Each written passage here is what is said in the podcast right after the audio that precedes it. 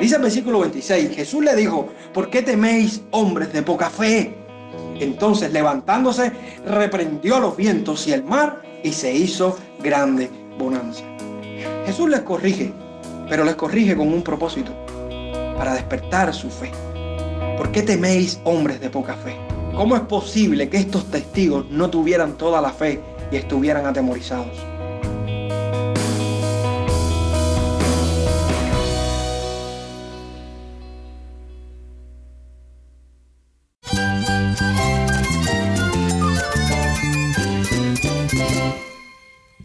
Cristo es todo para mí. Mi Salvador, mi amigo, mi guía. Cristo es mi verdad. Es nuestra guía, nuestro faro. Cristo es el Señor y Salvador. Nuestro protector, nuestro amparo, nuestra fortaleza. Es Jesús, el único que te lleva a Dios, el único camino, la verdad y la vida. No hay más ningún camino, es Jesús.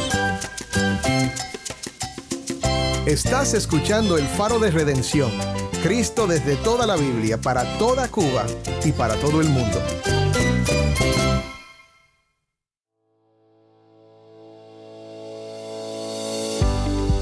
Hola, soy el pastor Dani Rojas, el director y locutor del Faro de Redención. Gracias por acompañarme hoy. Esta semana, como solemos hacer en nuestro programa, compartimos predicaciones desde Cuba. Aquí en el Faro regularmente presentamos sermones de nuestros amados amigos y pastores en Cuba.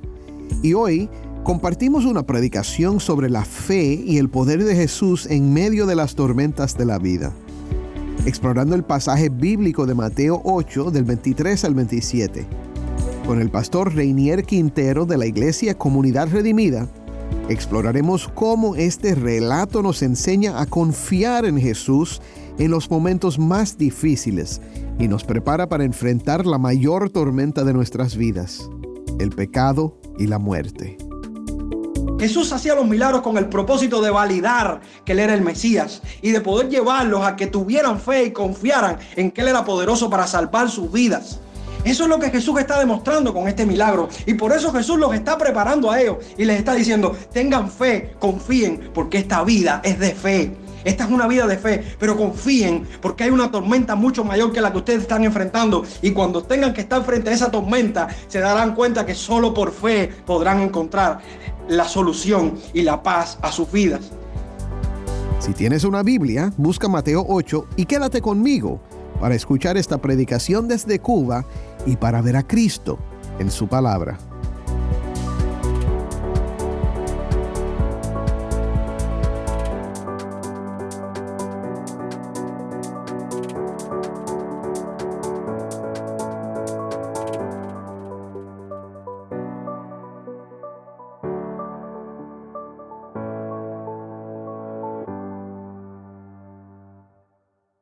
Antes de comenzar, te quiero recordar que tenemos un número de WhatsApp y también un canal de distribución de contenido en Telegram. Envíanos un mensaje por WhatsApp al número 1909-237-8762. De nuevo, 1909-237-8762. Nos encantaría recibir un mensaje de voz tuyo. Y cuando nos envíes ese mensaje, cuéntanos desde dónde nos escuchas. Escuchar de nuestros oyentes siempre nos anima, así que no dudes en ponerte en contacto con nosotros. Seguimos ahora con nuestra programación.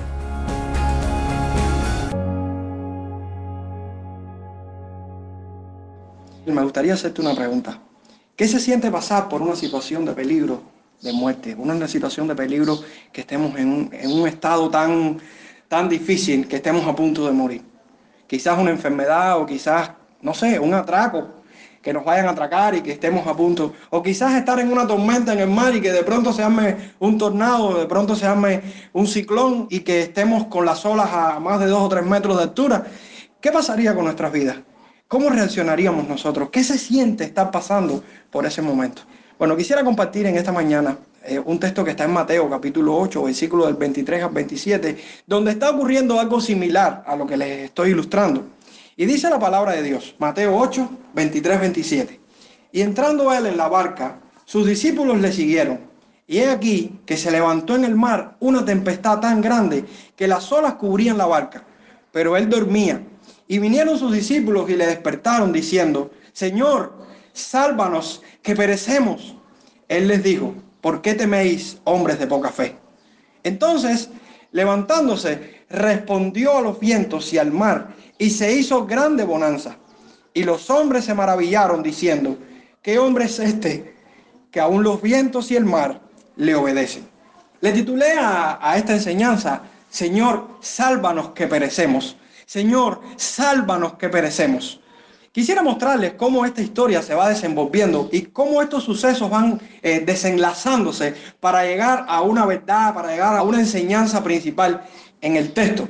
Y primero podemos ver cómo Jesús y los discípulos que enfrentaban una situación de peligro. Ellos estaban en medio de una situación de peligro. Dice el versículo 24, y es aquí que se levantó en el mar una tempestad tan grande que las olas cubrían la barca.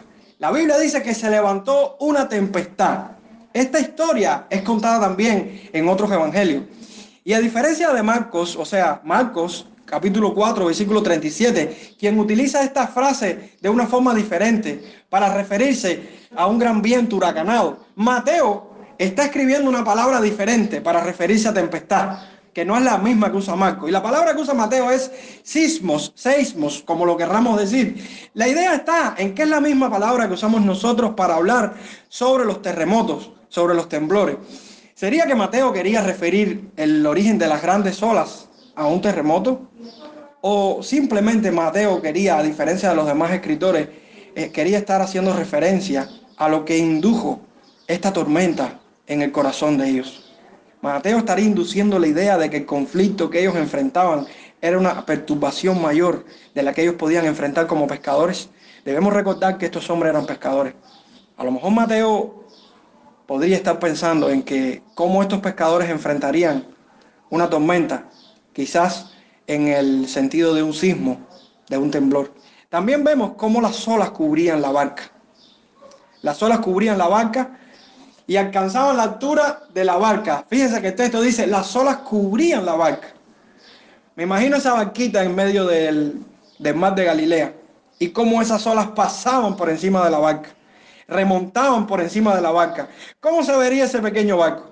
Nos hemos podido imaginar. Yo sé qué es lo que significa el embate del, mar sobre, una, sobre alguien. Y yo recuerdo que en una ocasión estuve con mi padre pescando y mi padre eh, se, se alejó de mí y yo quedé en un lugar encima del risco y yo miro mi espalda y cuando miro de frente, una ola me tapó completo y me arrastró y me arañó por todas las piedras y me zambulló en el agua y por poquito me ahogó. A partir de ese momento sentí temor y terror por el mar. Aunque he vencido mis temores y me gusta mucho el mar, me gusta pescar, me gusta el mar, no dejo de decir y de pensar de que el mar es muy peligroso. Y sobre todo para aquellos que están en momentos de tormentas, de tempestad, de modo que podemos deducir en esta primera verdad, por si lo nombramos de esta forma, que Jesús y los discípulos estaban enfrentando una situación de peligro. Y la situación de peligro es que se había levantado una tormenta, una tempestad, que las olas eran tan fuertes que cubrían la barca. Una tempestad que aparentaba temor, que aparentaba desesperación, que aparentaba tristeza. Pero vamos a ver qué es lo que viene pasando. Porque Jesús y los discípulos reaccionan a esa tempestad. Jesús y los discípulos reaccionan a esta situación de peligro. Lo interesante que nos muestra el escritor es que Jesús reacciona de una forma y los discípulos reaccionan de otra. Por ejemplo, dice el versículo mismo 24 al final, cuando está describiendo que hay una tempestad, que Jesús dormía, dormía. Y la forma en la que está escrito no es que Jesús tuvo un sueño, es que Jesús continuaba durmiendo en medio del embate del mar. Algunos dicen que Jesús estaba muy cansado, quizás por los discursos que había dado anteriormente. Y puede ser que estuviera cansado. Pero ante una tormenta que arreciaba constantemente con sus olas a tan magnitud, ¿cree usted que ese sueño podría mantenerse? Yo creo que aquí está pasando algo importante. Y es que Jesús dormía y las olas no pudieron despertarlo simplemente por el hecho de que Jesús estaba confiado en el Señor. Usted se puede imaginar los gritos de los discípulos gritando por el temor. Usted se puede imaginar el agua cayendo sobre Jesús porque dice que las olas cubrían la barca. Al menos Jesús se salpicaba por las olas. Usted puede imaginarse ese barquito en medio del mar, en medio del lago, cuando las olas lo movían y lo tambaleaban para todos lados, ahí cualquiera se hubiera despertado. Y por muy cansado que estuviera Jesús, si el problema de Jesús era el cansancio, de seguro Jesús se hubiera despertado. A mi parecer, más que cansancio, había tal confianza en Jesús que le permitía descansar como si estuviera en un jardín de flores con árboles frutales al sonido de las aves. Increíblemente, poder ver a Jesús durmiendo en una situación tan difícil, tan adversa a la, vida humana, tan, tan compleja, a la lógica humana, y Jesús descansando como si estuviera en un bosque con sus amigos eh, en un momento de descanso. Tremendo. Esas son las ironías que a veces a mí me sorprenden. Porque estamos viendo ahora un contraste tremendo entre Jesús y los discípulos. Y según el verso 25, 25, los discípulos le dicen, y vinieron sus discípulos y le dijeron, Señor, sálvanos que perecemos. Al contrario de Jesús, estos hombres estaban totalmente desesperados. ¿Qué le pasó a estos hombres experimentados en el mar? No estaban en el Océano Atlántico ni en el Triángulo de las Bermudas, donde dice que se pierden muchos barcos y muchos aviones. Era una tormenta en un lago que solo mide 20 o 21 kilómetros de largo por 11 o 13 kilómetros de ancho. Estos hombres experimentados en el mar estaban enfrentando una tormenta mayor. La tormenta de su incredulidad, hermano. La tormenta de su, de su desconfianza. La tormenta de su desesperación. Yo creo que el problema mayor que tenían estos hombres no era la tormenta que estaban enfrentando, sino era la desconfianza y la incredulidad en Dios y en el Jesús que estaba en su barca. Hay algo que me gusta de los discípulos, porque no todo es malo, ¿no? Y hay algo que me gusta de los discípulos, es cómo ellos reaccionan ante esa tormenta. Y gracias a Dios, discípulos al fin reaccionaron. Ellos le dicen a Jesús, Señor, sálvanos que perecemos. Le llaman Señor y de hecho a diferencia de los otros evangelios, Mateo está recalcando que la palabra que usan para referirse a Jesús es Señor. Le están llamando como alguien que tiene autoridad, como alguien que tiene poder sobre quienes se vuelven a Él en medio de las tormentas. Ellos están reconociendo en Jesús una autoridad, un Señor poderoso, alguien que tiene absoluto control y absoluto dominio. De hecho, era la palabra que se le usaba al César o aún a Dios se le podía llamar de esa forma. Así que imagínense cómo los discípulos se enfocan en Jesús y miran a Jesús. Ellos también piden liberación, ellos piden salvación. Ellos le dicen, sálvanos. Qué bueno que pudieron acudir a Jesús en medio de la tormenta. Y ellos reconocen su estado de peligro. De hecho, ellos le dicen, Señor, sálvanos que perecemos. Pero ellos no están, ellos no, están queriendo decir, Señor, sálvanos que perecemos como si fueran a perecer. Ellos están sugiriéndole a Jesús que están en un constante movimiento en el cual se ven pereciendo. Ellos estaban pereciendo. Ellos se veían pereciendo. Ellos estaban desesperados porque se veían pereciendo. Se veían perdiendo su vida. Se veían perdiendo lo que tenían. Señor, sálvanos que perecemos. Pero qué bueno esa actitud de los discípulos al responder a Jesús. De pronto Jesús se para y les corrige. Les corrige y, por supuesto, controla la situación de peligro. Hay una cosa clara en este texto. Y es que lo que no logró la tormenta para despertar a Jesús, lo lograron las plegarias de sus discípulos hacia Él. Qué bueno es poder confiar en que los discípulos cuando claman al Señor, el Señor les escucha. Dice el versículo 26, Jesús le dijo, ¿por qué teméis hombres de poca fe? Entonces levantándose, reprendió los vientos y el mar y se hizo grande bonanza. Jesús les corrige, pero les corrige con un propósito, para despertar su fe. ¿Por qué teméis hombres de poca fe? ¿Cómo es posible que estos testigos no tuvieran toda la fe y estuvieran atemorizados? ¿Cómo es posible? Porque si nosotros leemos el capítulo 8 de Mateo y el capítulo 9, estamos viendo cómo a lo largo de estos capítulos el Señor de una forma o de otra, les está dando pruebas y les está dando eh, evidencias de que Él es poderoso para sanar enfermos. Él es poderoso para sanar la suegra de Pedro. De hecho, sana la suegra de Pedro, sana al siervo del centurión. Y vamos viendo ahí todos los eventos que vienen pasando con Jesús y cómo Jesús da muestra y da testimonio de que Él tiene poder suficiente para calmar las tempestades. Él tiene poder suficiente para hacerles ver a ellos que deben confiar y creer en Él. Hermano, hay, un, hay, una, hay una exaltación en este momento para que nosotros entendamos de que si la idea que está primando en este texto no es la fe, estamos leyendo este texto por gusto. el énfasis que podemos ver en este texto es a que Jesús nos está llamando a tener fe, a tener confianza. Ese es el énfasis que yo quiero darle en esta mañana. Un énfasis a tener confianza, a tener fe en Jesús. Jesús inmediatamente que corrige a los discípulos, toma su decisión. Y toma la decisión que ellos esperaban. Era controlar la situación de peligro por el poder de su palabra. Solamente por el poder de su palabra Jesús calmó la tormenta. Qué poderoso es nuestro Jesús. ¿Qué se piensan los vientos? ¿Qué se piensa la creación? Que tiene poder. Nada se compara a la grandeza de nuestro Dios. Nada se compara al poder de nuestro Jesús. Nada se compara a la viva vida y a la viva palabra de nuestro Señor Jesús. Quisiera cantarle un fragmento de una canción que a mí me fascina mucho y que exalta esta grandeza de Jesús. Yo sé que Él vive. Fue una canción que eh, cuando era niño, eh, cuando comencé en la iglesia, eh, empecé y la escuché y me marcó. Solamente quisiera cantar la primera parte.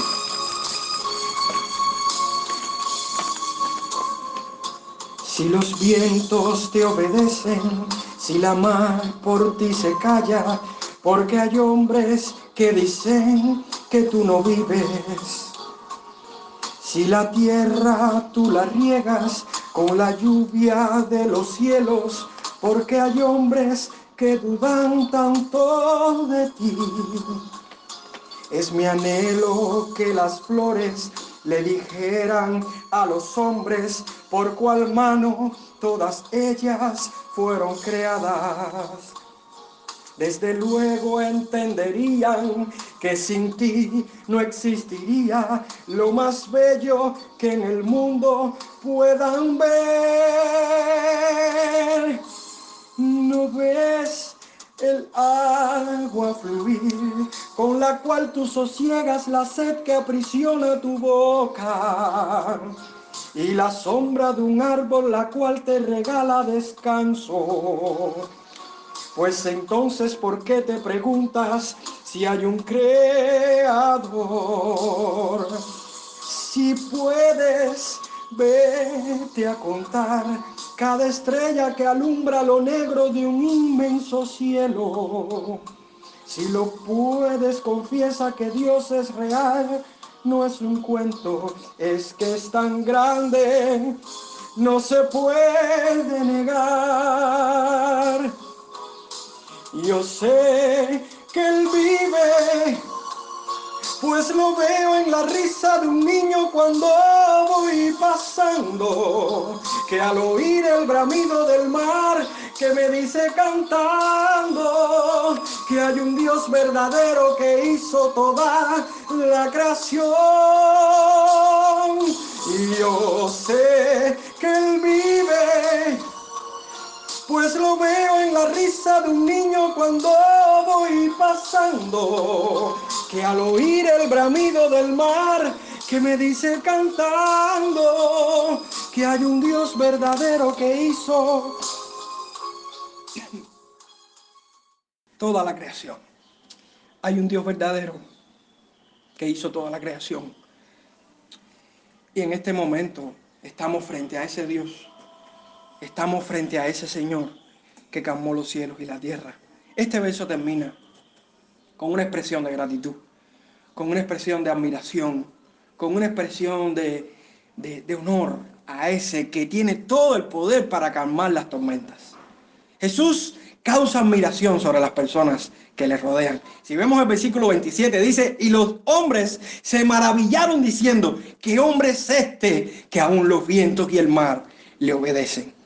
qué contraste podemos ver en los discípulos atemorizados que debían entender cuál era el propósito de Jesús con esa tormenta y los vientos y el mar, criaturas, creación de Dios, obedeciendo fielmente a la palabra de aquel que creó los cielos y la tierra. ¿Qué despierta este milagro de Jesús en ti? ¿Qué despierta en ti este milagro? ¿Confianza? ¿Desesperación? ¿Cuál crees que es el propósito de este milagro para nuestra vida? Podríamos pensar, por ejemplo, en algunas aplicaciones secundarias, podríamos pensar que cuando estemos en una situación de peligro, clamemos a Cristo. Hermano, podemos clamar a Cristo. Él es poderoso y fiel para contestar según su voluntad en nuestras peticiones. También podemos tener como una aplicación secundaria, confiemos en Jesús, cualquier sea nuestra situación desesperante. Es nuestro llamado a confiar en Dios. Él es nuestro Señor, Él es nuestro guía, Él es nuestro maestro, Él es todo lo que tú necesitas. También podemos tener una situación adversa y podemos, o sea, eh, pedir y podemos clamar, podemos confiar. Para Dios no hay nada imposible. Él puede resolver cualquier, cualquiera de nuestras tormentas y podemos pensar como algunos comentaristas dicen, de que eh, podemos estar pasando tormentas espirituales en nuestra vida, desesperos en los matrimonios, desesperos y situaciones en nuestra casa, situaciones con el coronavirus, situaciones de enfermedad. Jesús es poderoso, hermano, y tiene poder, tiene poder para solucionar nuestros problemas. Él lo puede hacer. Pero yo creo que hay una verdad más grande aún en este texto. Yo creo que hay una verdad más grande porque este texto está haciendo referencia a una tormenta mucho mayor que la que estaban enfrentando estos hombres. Solo por medio de la fe en la obra de Cristo podremos ser abrazados ante la tormenta mayor de nuestras vidas, que es el pecado y la muerte. Si nosotros entendemos cuál es el propósito de los milagros y por qué Jesús hace milagros, nosotros podemos entender que toda esta mano de milagros grandes que está haciendo el Señor del capítulo 8, capítulo 9 y todos esos milagros y esos prodigios están dando señal de algo importante en la vida de Jesús. Hermano, los milagros de Jesús daban validez, validaban su cumplimiento profético y su cumplimiento mesiánico. Esos milagros decían que Cristo era el Mesías, que Cristo era el, enviado del Padre. Y esos milagros testificaban de quién era Cristo. Jesús hacía los milagros con un propósito. No, no sanar por sanar. Jesús hacía los milagros con el propósito de validar que Él era el Mesías y de poder llevarlos a que tuvieran fe y confiaran en que Él era poderoso para salvar sus vidas.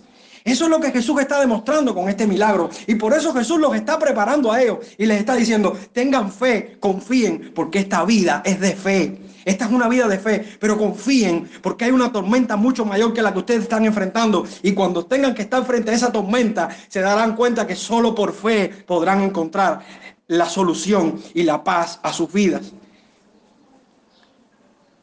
Lo que pide Dios de nosotros ante la cruz y la resurrección de Cristo es solo fe. Fe para confiar plenamente en que Él hace la obra poderosa en nuestra vida. Fe para confiar. Nuestra humanidad pecaminosa tratará de, obstaculizar todo para no confiar en la obra del Evangelio, pero Él nos está pidiendo fe para confiar en su cruz. Cristo fue desamparado en su tormenta para que nosotros recibiéramos el amparo del Padre. Termino con un texto de Isaías 53, 5 al 6. Dice, mas el herido fue por nuestras rebeliones, molido por nuestros pecados. El castigo de nuestra paz fue sobre él y por su llaga fuimos nosotros curados. Todos nosotros nos descarriamos como ovejas, cada cual se apartó por su camino, mas Jehová cargó en él el pecado de todos nosotros. Señor, sálvanos que perecemos. Señor, sálvanos que perecemos. Te pregunto, ¿Qué vas a hacer ahora? ¿Vas a poner tu fe en aquel que puede perdonar tus pecados, en aquel que, recibió la ira de Dios en esa tormenta de la cruz para salvarte? ¿Vas a poner tu fe en aquel que resucitó y nos resucitará un día? ¿O vas a poner tu fe en la circunstancia como aquellos discípulos que al final tuvieron que rendirse al Señor? Te reto en esta mañana te reto a que tengas fe en Jesús. Te reto a que confíes que Él es suficiente y si Él puede hacer los milagros y sanar las tormentas y, sanar los enfermos y romper todo yugo. Él tiene poder para salvar tu alma si vienes a Él en fe y arrepentimiento. Yo sé que Él vive. Yo sé que Él vive y tú lo sabrás si Él tiene fe en Él. Señor, sálvanos que estamos pereciendo.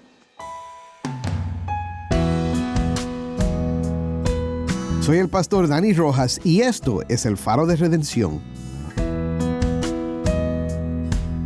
Mi hermano, recuerda que Jesús es nuestro faro en medio de las tormentas de la vida.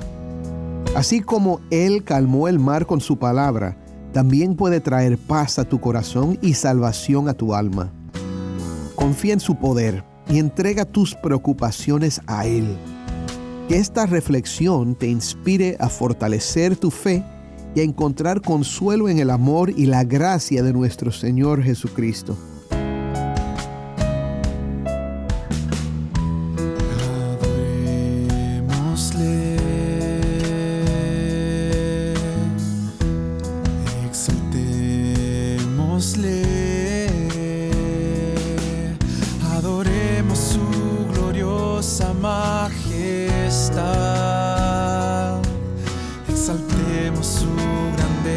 ahí.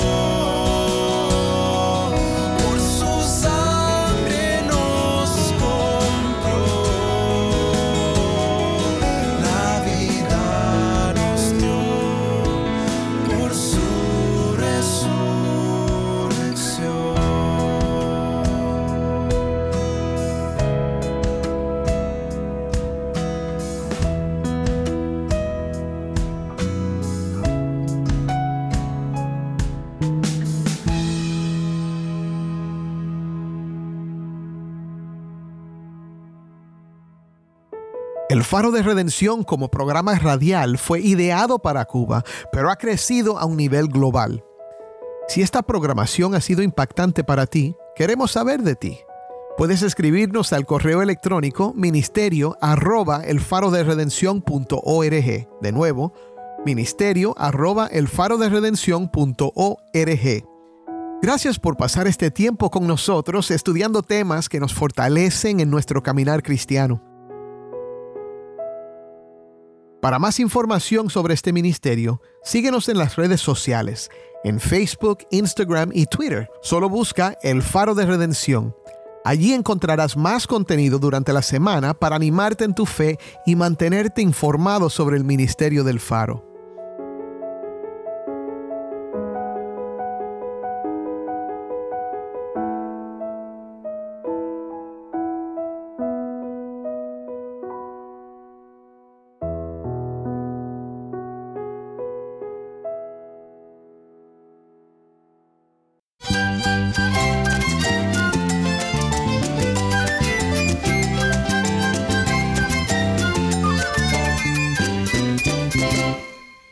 Pastor Dani Rojas. Te invito a que me acompañes mañana en esta serie Predicaciones desde Cuba. El faro de redención. Cristo desde toda la Biblia, para toda Cuba y para todo el mundo.